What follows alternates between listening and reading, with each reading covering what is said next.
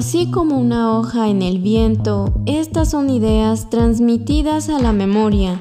Bienvenidos a la hoja suelta de Libreta Negra MX. Ya estamos al aire.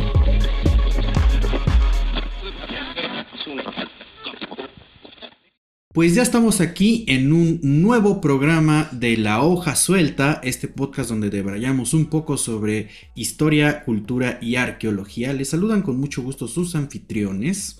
Wendy Osorio. Y Omar Espinosa, sus arqueólogos de confianza aquí en Libreta Negra MX.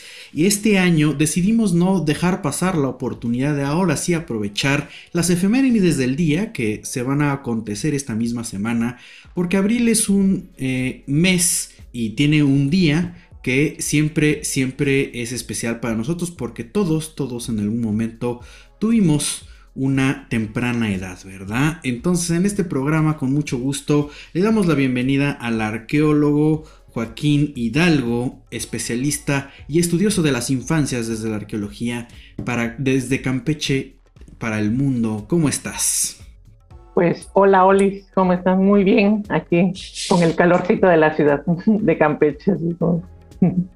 Pues muchas gracias por estar aquí en la hoja suelta, Joaquín, y compartirnos este, pues toda la experiencia que tienes en cómo se han estudiado, cómo se estudian las infancias, pero sobre todo también por qué es necesario, ¿no? También hacer estos enfoques desde nuestra especialidad, que digamos es la arqueología, y pues también, ¿no? Porque es un tema, como dice Omar, que de cierto modo nos compete, porque pues todos tuvimos una infancia, pero no todos tuvimos la misma infancia, porque a veces es algo que podemos tomar como muy eh, homogéneo, ¿no? Entre las diferentes sociedades y no necesariamente es así. Entonces, cuéntanos, eh, ¿por qué, dónde está la importancia de estudiar las infancias? Bueno, la importancia, igual que, pasa con la arqueología de género, radica en que hay que tener una visión integral cuando se reconstruyen eh, los comportamientos de las sociedades del pasado. Entonces, por ejemplo, la arqueología de género en los 80 cuestionaba estas, estas limitantes que tenían muchas de estas reconstrucciones, porque siempre se habla del hombre, eh, del hombre cazador eh, y esta, esta, este grupo de hombres prehistóricos que pues se cooperaban entre ellos y todo, y fue hasta que llegaron antropólogas y arqueólogas que empezaron a pues a debatir si estos modelos de verdad habían ocurrido.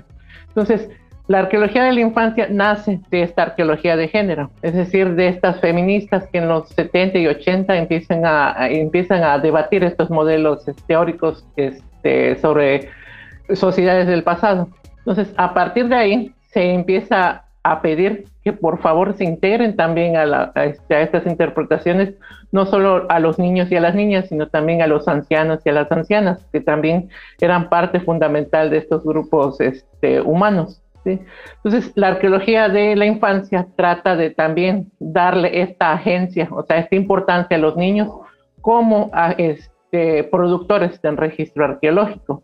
Entonces, de hecho, por ejemplo, varios arqueólogos, este, sobre todo a partir de la etnoarqueología, que la etnoarqueología es una subdisciplina que estudia a lo, eh, pues, las sociedades del presente, pero con un enfoque arqueológico, eh, tratando de ver eh, la relación de estos con sus, espacios y con la cultura material de ahora, pues a partir de esa subdisciplina, la etnoarqueología, se empieza a ver que también los niños producen el registro arqueológico.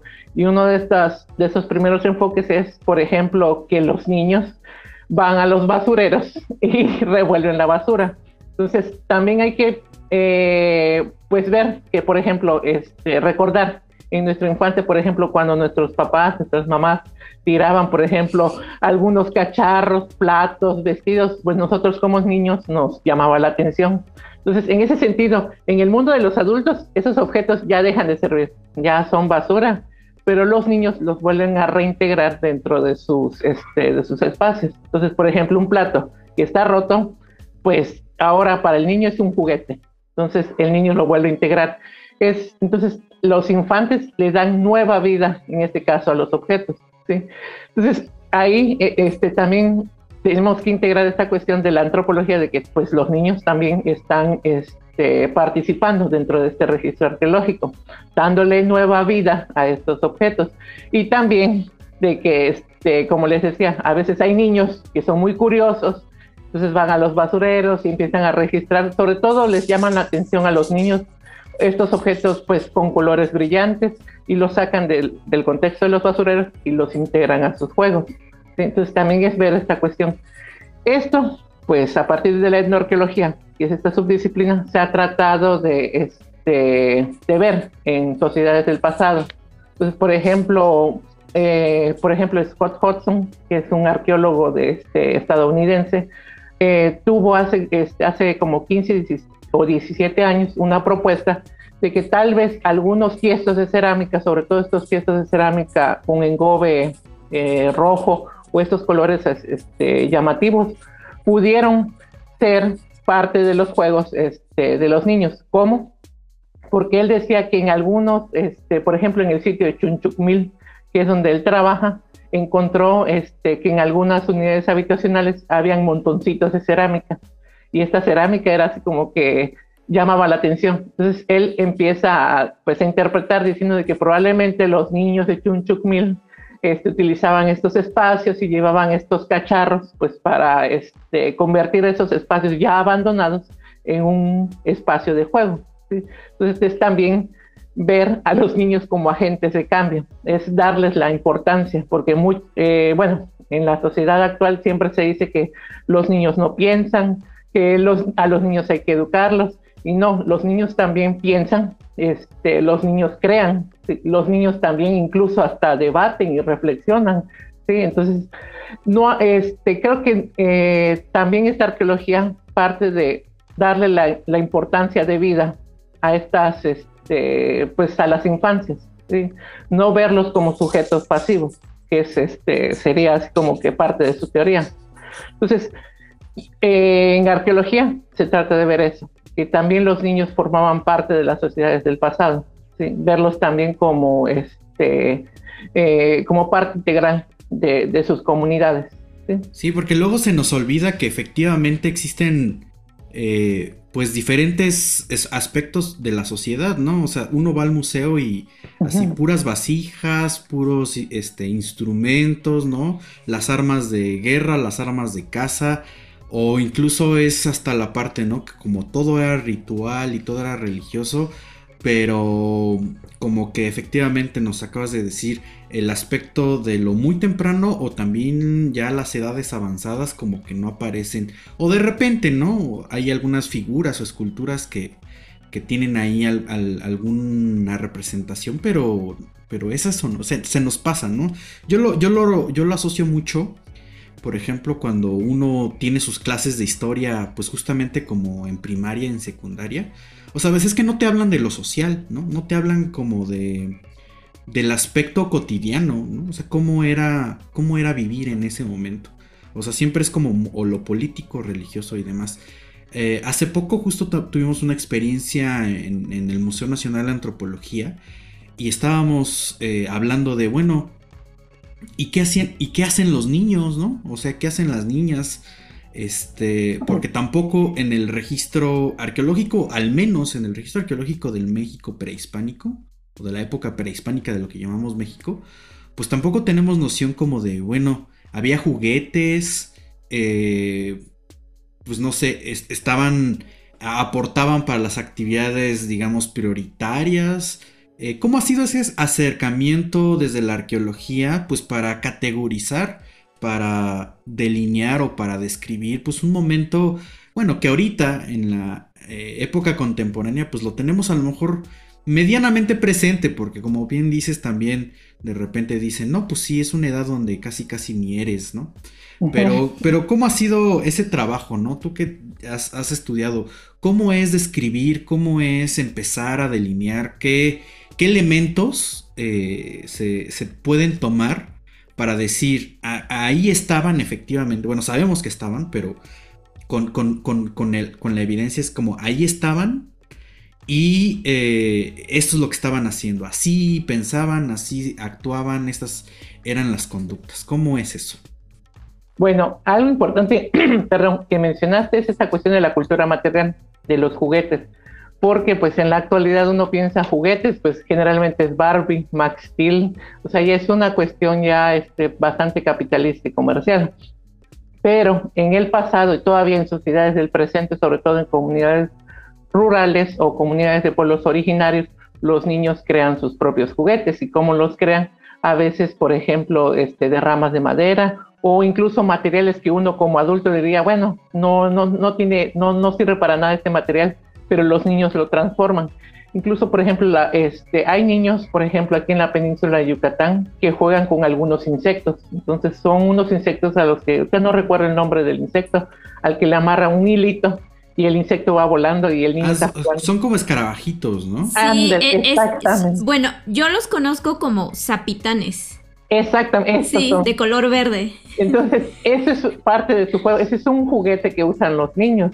Otra cuestión también, por ejemplo, aquí en la península está la, bueno, ya, ahorita ya no se juega, pero por ejemplo está la quimbomba, que era un, este, un juguete hecho de madera. Entonces, de hecho, ahorita el, gobierno estatal en Campeche y en Yucatán está tratando de rescatar este, este juguete, pero en otros contextos este, de hace 40, 50 años, esta quimbomba, o sea, los, los propios niños lo hacían de madera, ¿sí? Es decir, también ellos son creadores de su propia cultura material. Y la cuestión es, a nivel de antropología, pero ¿cómo verlo en el registro arqueológico? Una de estas cuestiones es que se han encontrado figurillas así muy toscas de cerámica o a medio terminar. Entonces, estas figurillas toscas de, este, de cerámica, así como que todas feas, que uno no da ni un peso por ellas, se cree que probablemente eran producto de estos niños que estaban aprendiendo el arte de, ser alfarero. Entonces, cuando uno comienza en un oficio, obviamente va de poco en poco y va haciendo, no, uno no comienza siendo, por ejemplo, ya un artista renombrado, no, va teniendo su proceso y los niños, este, cuando entraban en estos oficios de ser alfarero, de ser este, trabajador de, eh, de conchas y todo esto, pues obviamente rompían y hacían este, objetos así este, toscos. Entonces, ese también es parte de, la cultura material que se ha, en arqueología, que se ha visto como parte de las infancias. Pero luego pasa esta cuestión de que este, siempre está esta, este debate de que en realidad sí es, sí, estas, pues estos este, restos de verdad es parte de, la, pues de las infancias. Y entonces de ahí vienen que hay que tener un bagaje teórico en antropología pues para responder estas cuestiones. De ahí la importancia de la etnoarqueología, de ver cómo los niños actualmente pueden este, crear su propia cultura material. Y... Oye Joaquín, justo ahora que me mencionas, porque bueno, ya lo has estado mencionando, pero para quienes escuchan este programa y no tengan la noción de etnoarqueología, ¿nos puedes explicar en qué consiste?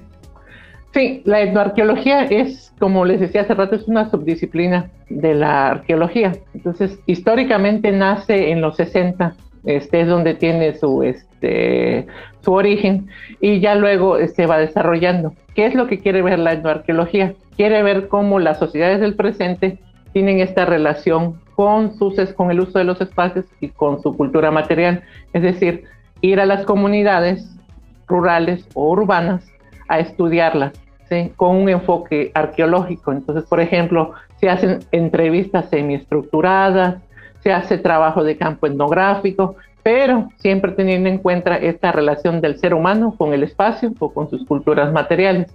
Entonces, por ejemplo, en la UADI, bueno, donde también este Wendy estudió, este, se han hecho muchos trabajos de etnoarqueología. Varios de ellos, por ejemplo, lo han hecho la profesora Lilia Fernández, el maestro Héctor Lilia Fernández, el maestro Héctor Hernández también. Entonces, ¿qué es lo que quieren ver ellos? Cómo las sociedades del presente se relacionan con sus espacios, con su cultura material. Por eso se dice que es ver, este, es un tipo de antropología y arqueología, es antropología arqueológica o arqueología este, antropológica, porque al final de cuentas la etnoarqueología nos viene a recordar que estamos estudiando humanos, ¿sí? Y que muchas veces a veces se nos olvida cuando estamos, por ejemplo, clasificando cerámica o esto, este, de que esa cerámica que estamos clasificando, que estamos estudiando, fue hecha por otros humanos. Entonces viene la etnoarqueología a recordarnos el factor humano que hay detrás de estos objetos. Entre ellos, por supuesto, las infancias. Que, luego, eh, a veces dentro de este registro arqueológico, dentro de esta cultura material, los objetos que vamos a asociar con este proceso de, digamos, de construcción de estas etapas de la vida, de socialización tal vez de, estos, de estos individuos, eh, de estas personas, muchas veces es a partir de la visión de, digamos, los adultos.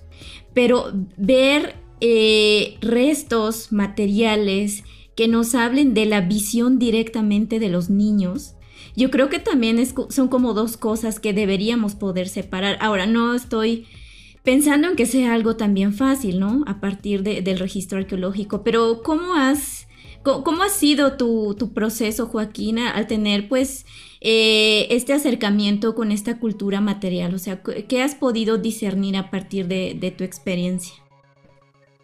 Bueno, de mi experiencia es, este, primero, eh, pues ha sido un poco, este, este, difícil, sobre todo, este, bueno, cuando comencé, este, reunir la, eh, la cuestión bibliográfica, o sea, leer este, la bibliografía, porque cuando yo empecé, estamos hablando por ahí del 2006, 2007, que todavía era un estudiante, entonces, de lo que leí, pues la mayoría, y esa es otra cuestión que he dicho varias veces, la arqueología como que a veces le llega muy tarde estas invitaciones a estas este, discusiones teóricas, mientras que en antropología, en etnografía y etnología ya venían discutiendo esta cuestión de la importancia de las infancias y de su relación con el espacio y, la cultura material, como que en arqueología pues todavía estábamos ahí, este, no nos llegaba el 20.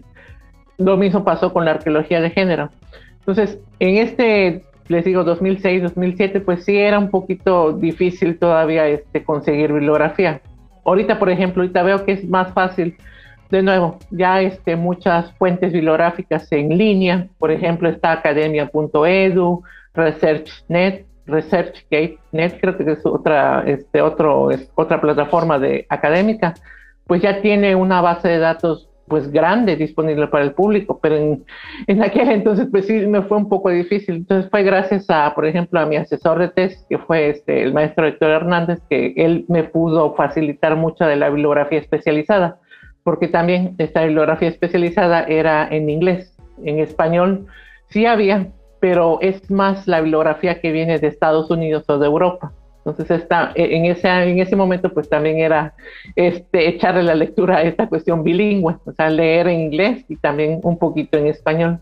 Entonces, ese es por el lado de la, de la, bueno, en aquel entonces de la bibliografía. Ya luego fue, pues, encontrar qué material me serviría. Pues, yo al menos para mi tesis de licenciatura lo hice en iconografía. Entonces, porque también en iconografía hay un debate si las, eh, bueno, en aquel entonces había un debate si las representaciones de infantes eran de niños propiamente o de enanos. Entonces, porque también hay representaciones de, este, de gente de pequeña estatura en, en las estelas, en, la, en las vasijas tipo códice.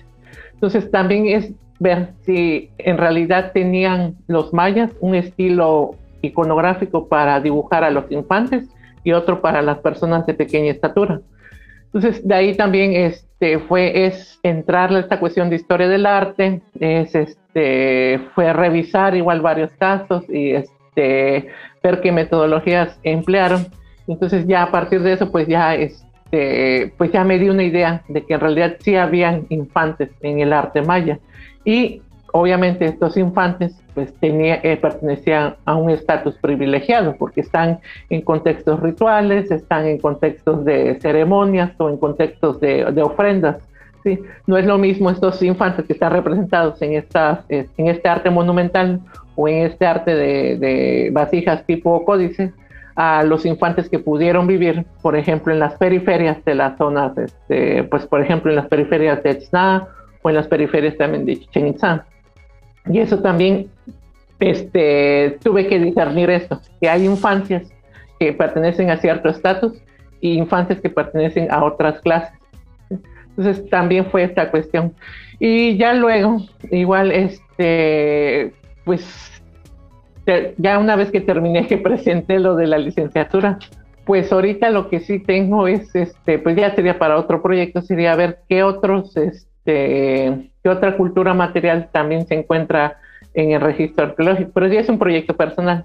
Porque, por ejemplo, ahorita una de las cuestiones que más se ha debatido es si algunos grafitis en algunas zonas este, eh, arqueológicas también habían sido hechos por niños, porque generalmente se piensa que los grafitis eran hechos por adultos, pero no, también, por ejemplo, la arqueóloga eh, Jane Eva Baxter, que es este, la madre de la arqueología de la infancia, ha dicho que, por ejemplo, ella ha estudiado algunos grafitis de algunas plantaciones de estas haciendas de plantaciones en Estados Unidos del siglo XIX y ella ha propuesto que algunos grafitis, debido este, a la altura en la que están y por, eh, el tipo de, trazo que tienen, lo hacían los niños.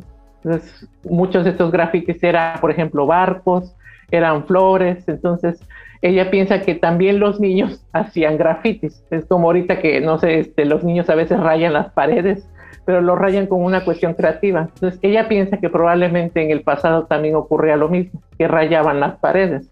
Entonces, también eso es parte de la cultura material. Y de nuevo, igual también este, falta igual ver que también había infancias no solo en el periodo prehispánico, sino también en el periodo de la Nueva España y en el siglo XIX, porque por lo general este tipo de arqueología se va al periodo prehispánico, pero ¿qué hay de las infancias del periodo nuevo hispano? que hay de las infancias del siglo XIX. Y que, por ejemplo, en el siglo XIX, este, eh, aquí en Campeche, por ejemplo, a veces se han encontrado algunos fragmentos de muñecas, de estas, estas muñecas de porcelana.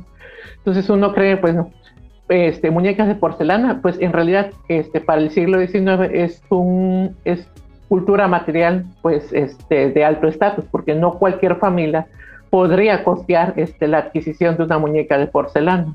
Entonces ahí tenemos en el registro este, los fragmentos de muñecas de porcelana. Y también han aparecido, por ejemplo, este, una amiga que tengo, este, Marta Chalet, que también es ceramista. Ella me, había comentado que, por ejemplo, este, ha encontrado algunas miniaturas de juegos de té. Entonces a veces este, se reconstruyen las miniaturas de juego de té y se ven bonitas.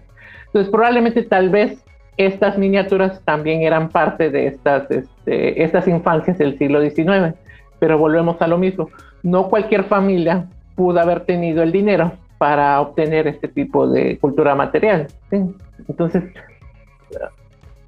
Ah, sí, a eso iba. O sea, el tema de los juguetes, el juego, que es como parte de esta socialización, ¿no? El proceso de socialización de las infancias es como algo que también asociamos directamente, o, o quizás es una categoría dentro del tema que es como la más común, pero pues también sabemos que eh, por otros estudios o otras propuestas que se han hecho, sobre todo de la antropología, la misma etnografía, que también la infancia puede estar marcada por, bueno, para empezar por un rango de edad, ¿no?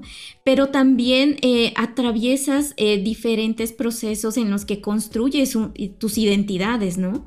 Entre ellas, como decías, la cuestión de género, también la sexualidad, ¿no? Que muchas veces también se ve como, eh, no sé si celebrada o conmemorada con cuestiones rituales, ¿no?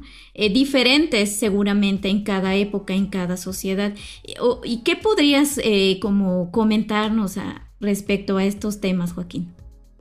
Bueno, de entrada, pues sí son temas este, que muchas veces en la actualidad, cuando uno se piensa en infantes, se dejan de lado sobre todo esta cuestión de, este, de las identidades de género y de las sexualidades.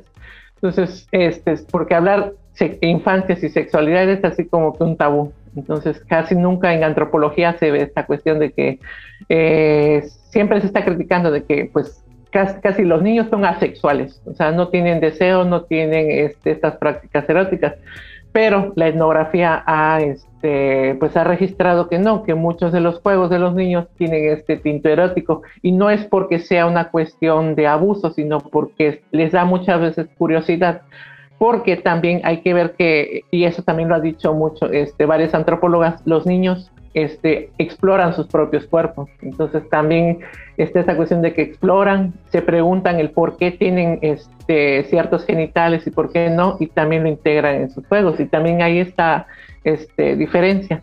Y con la cuestión de la identidad de género también viene esto, porque, bueno, este es un debate igual que se tiene en la actualidad, este, sobre todo en esta cuestión de a qué edad los niños son capaces de reconocer qué es lo masculino y qué es lo femenino que ahí entra el factor de la psicología, que es cuando la antropología dialoga con estas teorías psicológicas de cuando el niño es consciente de su identidad de género, porque igual los adultos pensamos de que ya los niños ya saben que son niños y niñas, pero muchas, pues muchos infantes no, les este pues muchas veces cuestionan eh, el por qué yo debo de usar esta ropa o el por qué debo de jugar con esto.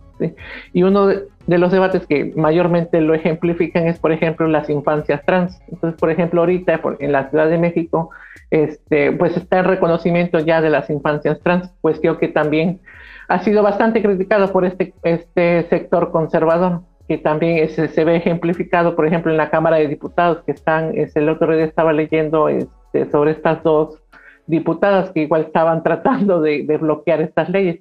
Pero como han dicho muchos activistas, este, antropólogos también, porque ahí entra la cuestión de la antropología con, este, con la creación de estas leyes, es que los infantes son capaces de reconocer este, a temprana edad sus identidades de género, cuestionarlas también dentro de sus juegos.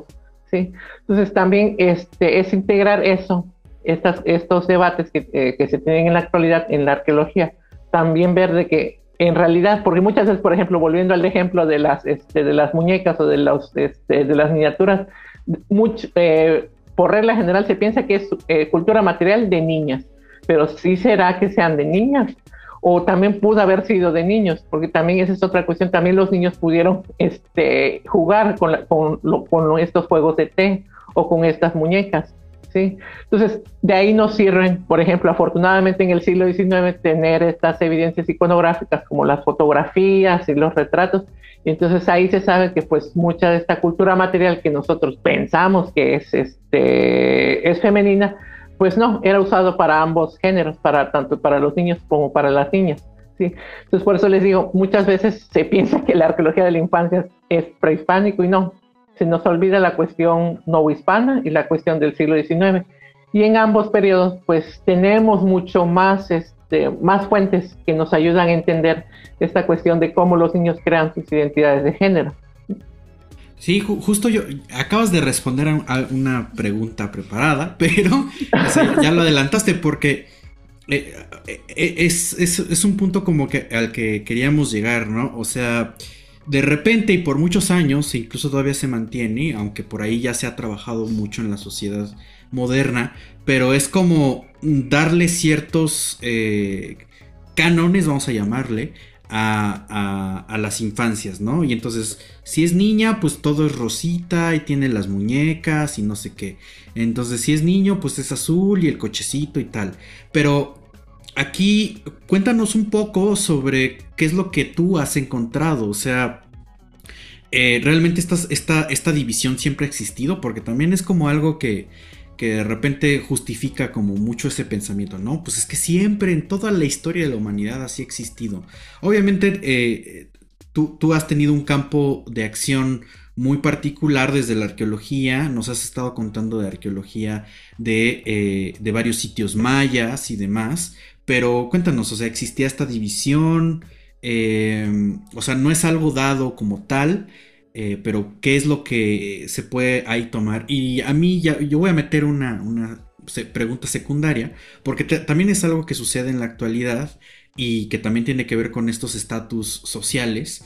¿No? Sabemos que, y ya lo mencionaste, algunas muñecas que si es de porcelana, pues obviamente era para, unas, para una clase social con más poder adquisitivo y demás. Algo que sucede en la época contemporánea es que eh, obviamente los juguetes que, podemos encontrar en una tienda departamental pues no son accesibles a todo público y entonces lo que sucede es que de repente mejor te vas a Tepito y compras la, el mismo juguete pero pero o sea es igual pero no es no es lo es, lo mismo pero no es igual no eso también pasaba en, en otros momentos de, de, la historia? Sí, bueno, con respecto a la primera, este, la cuestión del tratamiento de género es una cuestión que ha estudiado esta arqueóloga Rosemary Joyce. Rosemary Joyce, ¿qué es lo que hace? Se va a las fuentes etnohistóricas para Bernardino de Sagún, este, Diego de, Fray Diego de Durán, este, incluso hasta Torquemada, De hecho, este, bueno, para el público, este Fray Bernardino de Sagún es muy bello leerlo, la verdad. Yo soy fan de Fray Bernardino de Sagún. Tiene muchas cosas bonitas, lo describe muy bien. De hecho, es el favorito de casi todos los arqueólogos, este, antropólogos, historiadores. Entonces, Rosemary Joyce, este, ¿qué es lo que hace? Lee a Sagún y ella encuentra que Sagún describe que para, la, para estos grupos mexicas del postclásico, el género también era una cuestión construida y que hasta cierta edad, ella piensa que hasta los 12, 13 años, no había una división del género. Es decir, que desde que nacía el bebé hasta que cumplía los 12 años, la criatura, eh, no había diferencia. Se les trataba igual, se les vestía igual. Incluso este, ella cita el Códice Mendoza, porque en el Códice Mendoza también hay una parte en la que refiere la dieta que llevaban los niños. Por ejemplo, esté el niño y dice que el niño solo come una tortilla. Y luego, cuando pasa a cierta edad, por ejemplo, a los 6, 7 años, ya entonces ya come una tortilla y media. Entonces dice Rosemary Joyce también esto marca el ciclo de vida y la dieta se relaciona con el crecimiento del infante. Entonces ella lo que propone es que durante los 0 a los 12 años los niños y niñas no había ninguna diferencia, se les trataba igual, se les vestía igual. Obviamente ya cuando cumplían esta edad, pues entonces ahí, dice ella, ya se marcaba este, la diferencia en cuanto al género. Entonces, las niñas, en este caso, ya se les empezaba este, a peinar de cierta manera, a vestir de tal manera, y a los niños también había una separación. Eso es lo que dice Rosemary Joyce con respecto a los grupos mexicas. Y es, también se ha propuesto de que tal vez para los grupos mayas sucedía lo mismo, porque eh, recuerdo que hay eh, algunas etnografías eh, relatan que este, eh, algunos niños de entre 2 o 4 años a veces andan desnudos en, las comunidades, o sea, no los visten. Una cuestión también relacionada por el calor intenso y también otra cuestión este, porque se les trata igual tanto a niños como a niñas. Entonces, el trato cambia ya cuando la criatura va creciendo. Entonces, cuando ya va siendo, este, va siendo consciente del mundo del género en el que está viviendo. Entonces, eh, los antropólogos y arqueólogos piensan que es hasta los 12 o 13 años que empieza ya esta marcada diferencia, que es lo que dice Rosemary Joyce para el caso de los mexicas.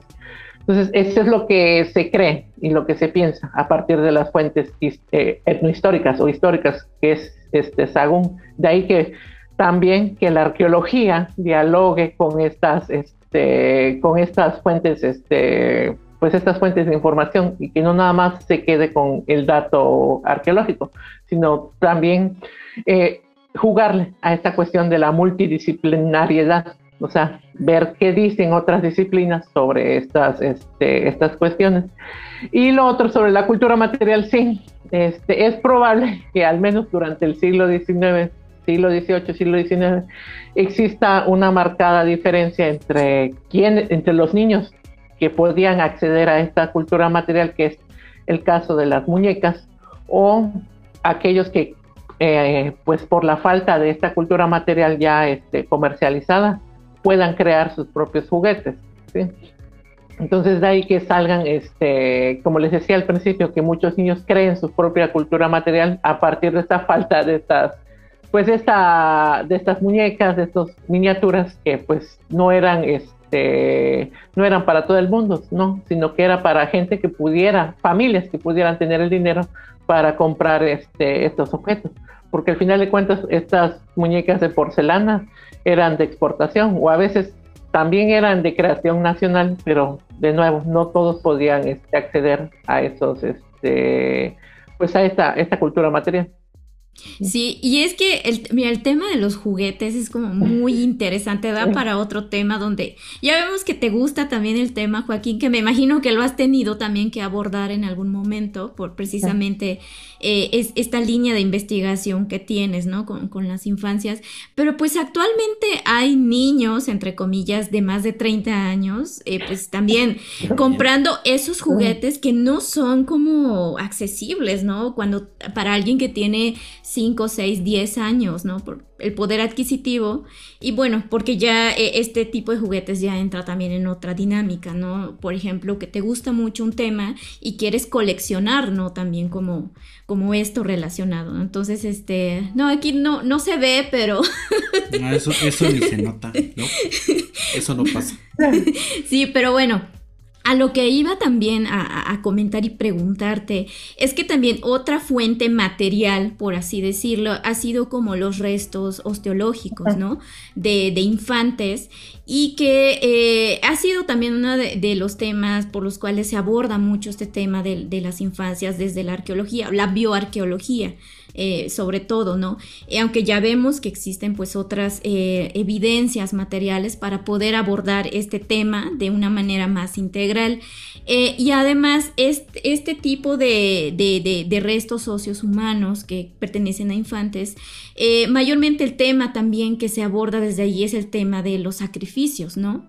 Entonces, este, cuéntanos si a, mí es uno de, de los aspectos que personalmente me, me, han sorprendido. Pero, ¿tú qué nos puedes contar al respecto? Y si hay algún tipo de, cultura material en particular que digas, wow, no me esperaba esto. Sí, bueno, de hecho, este, eh, cuando comenzó la arqueología de la infancia, por lo general, pues obviamente cuando se tiene los entierros de los niños, pues ahí está el pobre niñito, se murió, y ahí está el, ya el pobre enterradito, ¿no? Entonces es innegable ahí la presencia pues de las infantes. Entonces en un principio muchas eh, porque esa es otra cuestión. Este tipo de arqueología, es, eh, este, al, comienzo de, los estudios, por ahí de los 90, 2000, era liderado por mujeres. De hecho, todavía sigue liderado por mujeres. Entonces, también es esta cuestión de que ver, eh, también preguntar y en, cuestión de cómo a veces la vida personal de los investigadores, nuestra vida personal a veces se entrelaza con nuestro quehacer académico, ¿sí?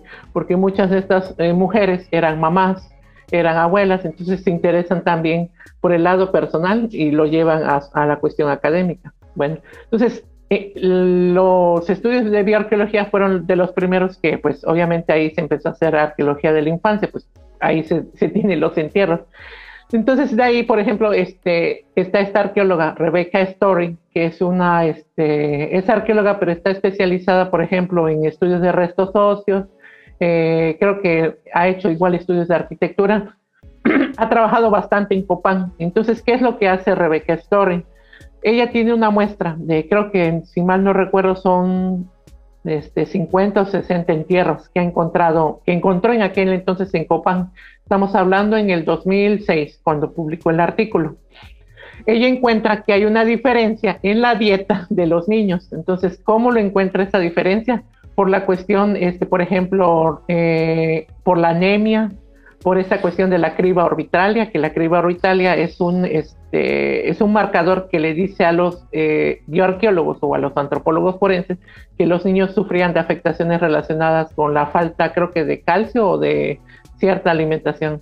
Entonces, Rebecca Story dice que hay ciertos niños de cierta edad que tienen este padecimiento y que luego conforme van creciendo aparecen otro tipo de enfermedades, siempre relacionadas con la falta de ciertos nutrimentos o alimentos.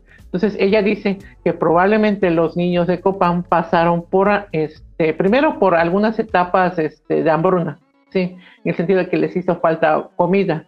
Otro también que dice ella es de que ve una marcada diferencia entre varios ciclos de vida, que es lo que, lo que les decía del ejemplo de Rosemary Joyce. Rosemary Joyce lo encuentra en, las fuentes no históricas, que dice que al niño de, tal edad a tal edad se le da una tortilla y que luego de, tal de una edad a otra se le da una tortilla y media. Eso lo dicen las fuentes históricas, pero Rebecca Story lo encuentra en, las fuentes bioarqueológicas, en los entierros de los niños. Entonces también ve una marcada diferencia en, de hecho ella nombra cuatro etapas que abarcan de los ceros a los 12 años. Entonces esa etapa de los ceros a los 12 años, ella lo, divide, subdivide en cuatro etapas que están marcadas por el tipo de dieta y por el tipo de enfermedad. Entonces ella dice que sí hay un tratamiento distintivo en la dieta, eso dice, y que este, porque esa es otra cuestión, los entierros o los restos óseos infantiles son muy difíciles de sexuar, de hecho no se puede determinar si son este, hombres y mujeres porque todavía no se han desarrollado del todo las características este, sexuales que le permiten a los antropólogos físicos determinar el género. Entonces, ella piensa que probablemente esta dieta era indiferente tanto para niños o para niños, pero de que encuentra estos, estos padecimientos relacionados con la dieta en ciertas etapas de la vida, ahí están. Entonces ella dice que sí, que hay una diferencia y que hay este, ciclos de vida que se relacionan con la alimentación.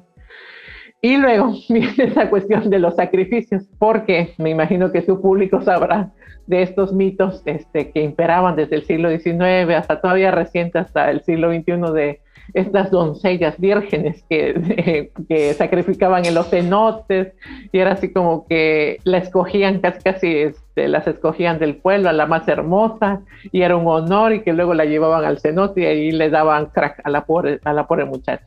Entonces, también otra cuestión que este, criticó la arqueología de género y la antropología de género fue esta cuestión de la virginidad. Es que la virginidad es una cuestión, este, una construcción cultural, ¿sí? que nace también de estas novelas románticas del siglo XIX. Entonces, eso también impacta en la arqueología.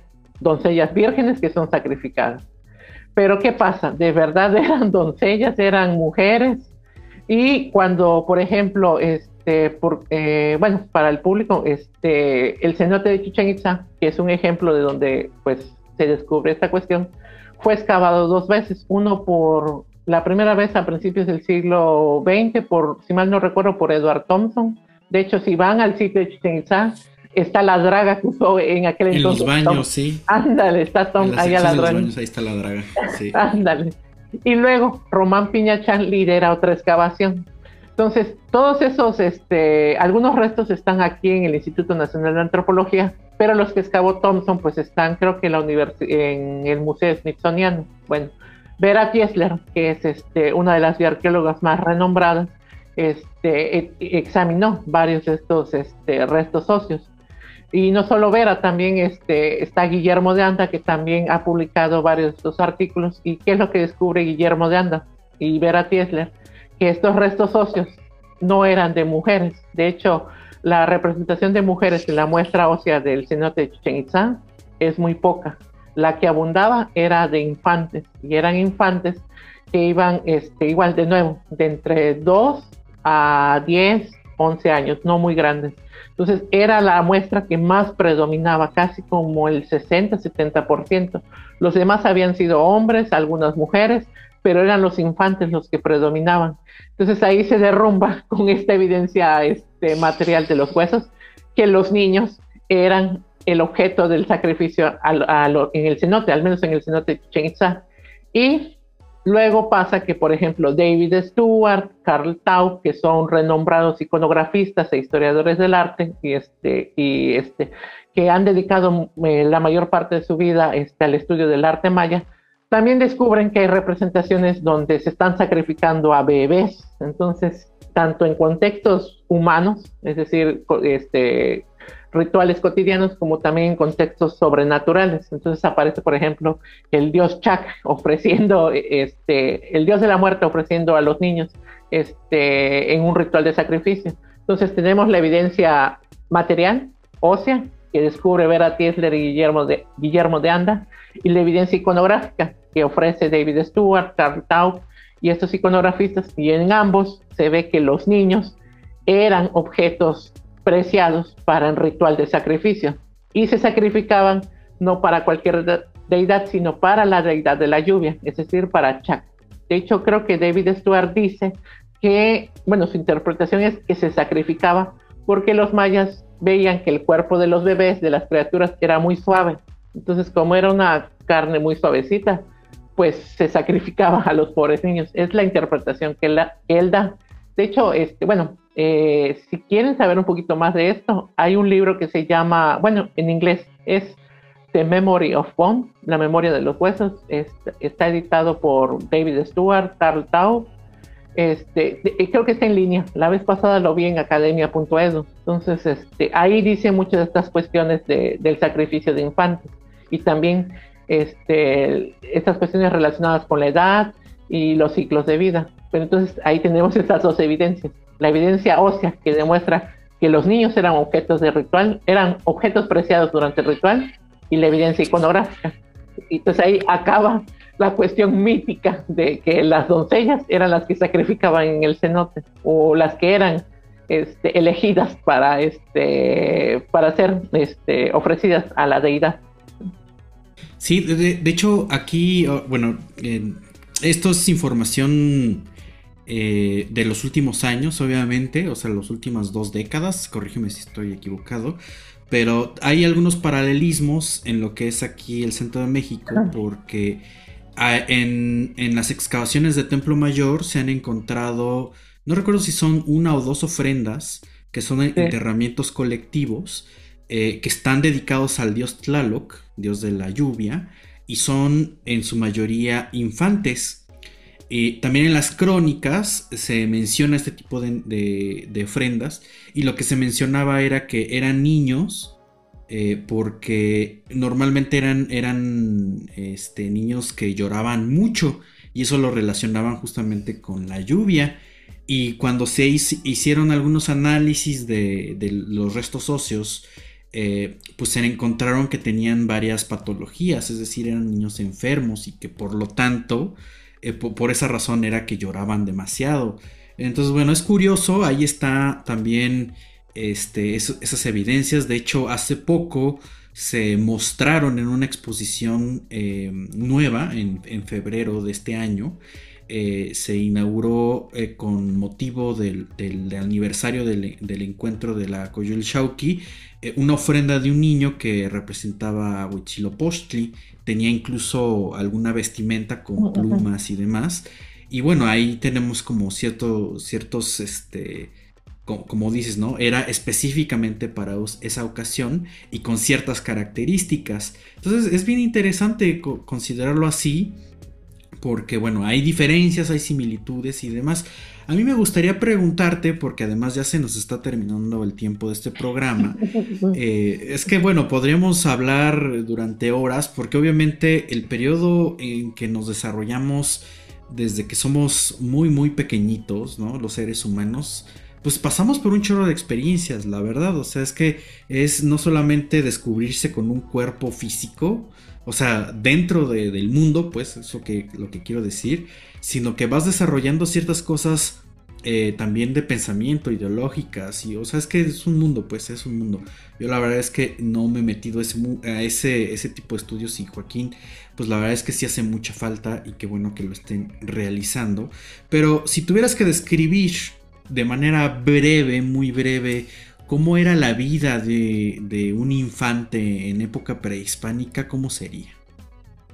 Bueno, yo creo que, por ejemplo, hablando aquí este, en el área maya, los infantes, este, primero que nada, trabajaban junto a sus padres.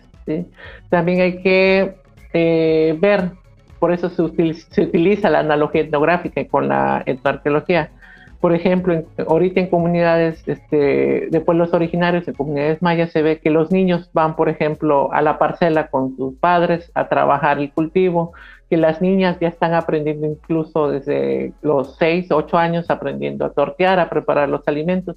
Entonces también es ver que en el pasado también pudo ocurrir esto, que algunos niños acompañaban a sus padres a, sembrar, a cuidar los huertos domésticos, que las niñas trabajaban este, junto a sus madres, por ejemplo, en los telares, a preparar las, este, las telas que pudieran servir para este, la vestimenta de toda la familia, este, que también jugaban, porque de nuevo, este, los niños jugaban en varios espacios, en espacios abandonados, incluso en el mismo monte, este, que interactuaban con otros animales, por ejemplo, con, los insectos, con otros mamíferos, o sea, endémicos de la región. O sea, es, ver esta, es verlos en acción, es verlos también que a la vez que laboraban dentro de sus familias, también ellos creaban, también ellos disfrutaban y jugaban y que hay una cosa que también, por ejemplo, alguien me decía que también hay que imaginarlos riendo, riendo y jugando. que no se nos debe de olvidar ese factor, que al final de cuentas también ellos eran humanos, que reían, lloraban y que por así este, ayudaban dentro de sus familias. ¿sí? Es verlos de, de manera, este, porque es otra cuestión, no hay que verlos de manera romántica, hay que verlos también dentro de nuestros factores. Y también ayuda mucho recordar cómo fue nuestra infancia o cómo este, ha sido la infancia de otros. ¿sí? Y también tratar de imaginarnos la infancia de estos infantes que nos encontramos en el registro arqueológico. Claro, ¿no? Y con toda esta plática que tuvimos, pues ya vemos que no podemos nada más eh, basarnos en un solo tipo de fuente de información, ¿no? Eh, yo creo que e, es, algo en general en la arqueología, ¿no? Que utilizar diferentes fuentes te ayuda también a acercarte o hacer interpretaciones, pues con un margen de error más reducido, ¿no? Vamos a, a ponerlo así, porque pues recordemos que lo que hacemos desde la arqueología, desde las ciencias antropológicas, eh, y en medida de que lo vamos también dando a conocer, hacemos la difusión o la divulgación de nuestro trabajo, pues también puede repercutir en cómo eh, se van formando estas ideas, ¿no? Por ejemplo, respecto a las infancias en cierta época, en este caso época prehispánica, ¿no? Pero en realidad yo creo que es un tema que da para mucho, o sea, hablar de que se está estudiando eh, de manera importante en las últimas dos décadas, pues es poco tiempo, o sea, la arqueología en México lleva casi un siglo, entonces yo creo que es muy valioso, ¿no? También como abordar este, este tema, pero al día de hoy, Joaquín, ¿qué nos dirías que hace falta para desde la arqueología seguir abordando este tema de las infancias? Creo que lo que hace falta es también atreverse a interpretar, porque muchas veces este, la arqueología tradicional pues es solamente la clasificación y estar este, analizando el material y no, también hay que ver el factor humano. Y otra cuestión, eh, yo creo que la arqueología debe dialogar con la antropología, con la, este, sobre todo con la antropología y con el registro etnográfico, sí, porque de nuevo, este, la etnografía nos puede ayudar a a crear estos modelos este, hipotéticos de cómo pudo haber sido la vida diaria, la vida cotidiana. Y también dejar de ver que, la, como les decía, no solo hubo infancias en el periodo prehispánico, sino también en el periodo virreinal y en el periodo del siglo XIX, porque muchos de los estudios siempre se centran en el periodo prehispánico, pero también hay que ver qué pasó con los niños durante el proceso de conquista, qué ocurrió durante el siglo XVI, XVII, cómo se adaptaron también, también ver que, por ejemplo, había infancias trabajando en los campos de Nequén, este, aquí en Yucatán, que también esa es otra cuestión, ver que había trabajo laboral este, eh, explotador, este, que había infancias que eran obligadas, este, son obligadas todavía ahorita a trabajar desde temprana edad, y eso ocurría durante, con, con las infancias mayas durante el siglo XIX en estos campos de Nequén, que las obligaban también a trabajar este, junto a sus padres. Entonces es también amplificar y no solo quedarse en el periodo prehispánico, sino también ir, ver qué también pasaba en el periodo virreinal, en el siglo XIX, a principios del siglo este, XX. ¿sí? yo siento que tal vez es un prejuicio, ¿sí? porque mucha gente piensa que eso solo le, corresponde este, a la historia, pero no, nos corresponde también a los arqueólogos ver qué ocurría en estos dos periodos, el periodo virreinal y el periodo del siglo XIX que también nos puede brindar mucha información de cómo cambió este, en estos periodos eh, lo que conocemos hoy como infancia. Pues a, seguir, a seguir pensándolo y, creo que hay que quedarnos también con esto que mencionas, no romantizarlo, eh, porque bueno, también ya, ya mencionamos varios ejemplos y, efectivamente es algo lúgubre, algo que requiere una reflexión y un, eh, podríamos pensar hasta un estómago, un estómago bastante fuerte. Pero bueno, realmente ha cambiado mucho eh, las conductas de los grupos humanos. En la actualidad incluso existen hasta leyes o, congresos totalmente eh, abocados y generados para las infancias. Participan incluso, ¿no? O sea, ya hay un, una ONU este, que, participan juventudes, que, participan infancias, y eso es importante, porque bueno, finalmente ahí estamos, ¿no? Todos, todo mundo, los que estamos ahorita pasamos por eso, no hay manera de saltártelo y con perspectiva histórica, pues también, ¿no? O sea, aquí en lo que llamamos México y en otras partes del mundo, y todas han sido diferentes, tienen, tienen obviamente sus puntos de encuentro, pero siempre hay algo muy distinto. Joaquín, muchísimas gracias por venir aquí a platicar a este espacio y para quien quiera eh, pues eh, seguir viendo y conociendo sobre este tema, ¿dónde te pueden encontrar? Eh, qué trabajos pueden eh, consultar. Este, dinos, dinos para que te pregunten directamente.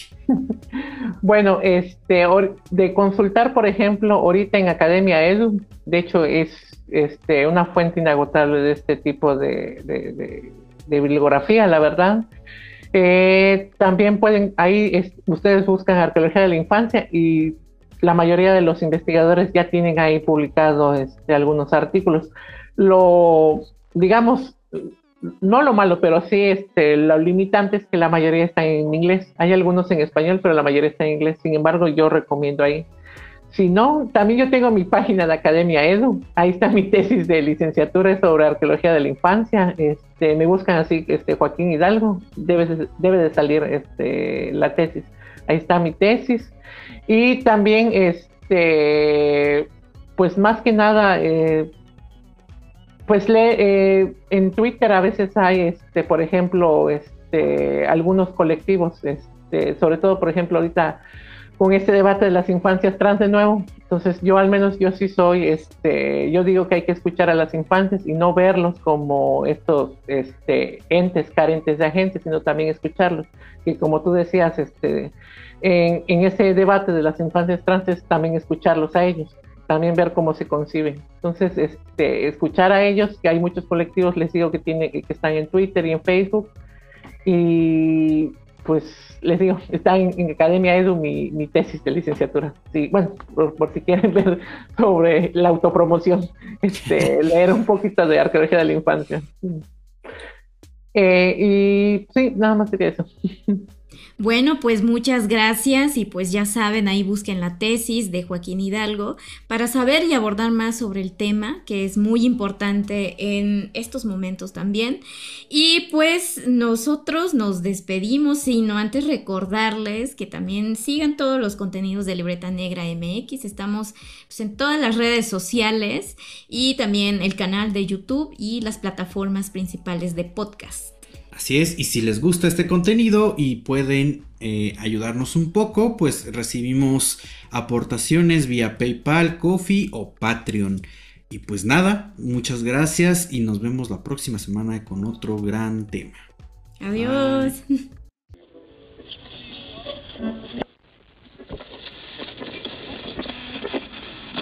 Gracias por acompañarnos. Nos escuchamos la próxima transmisión.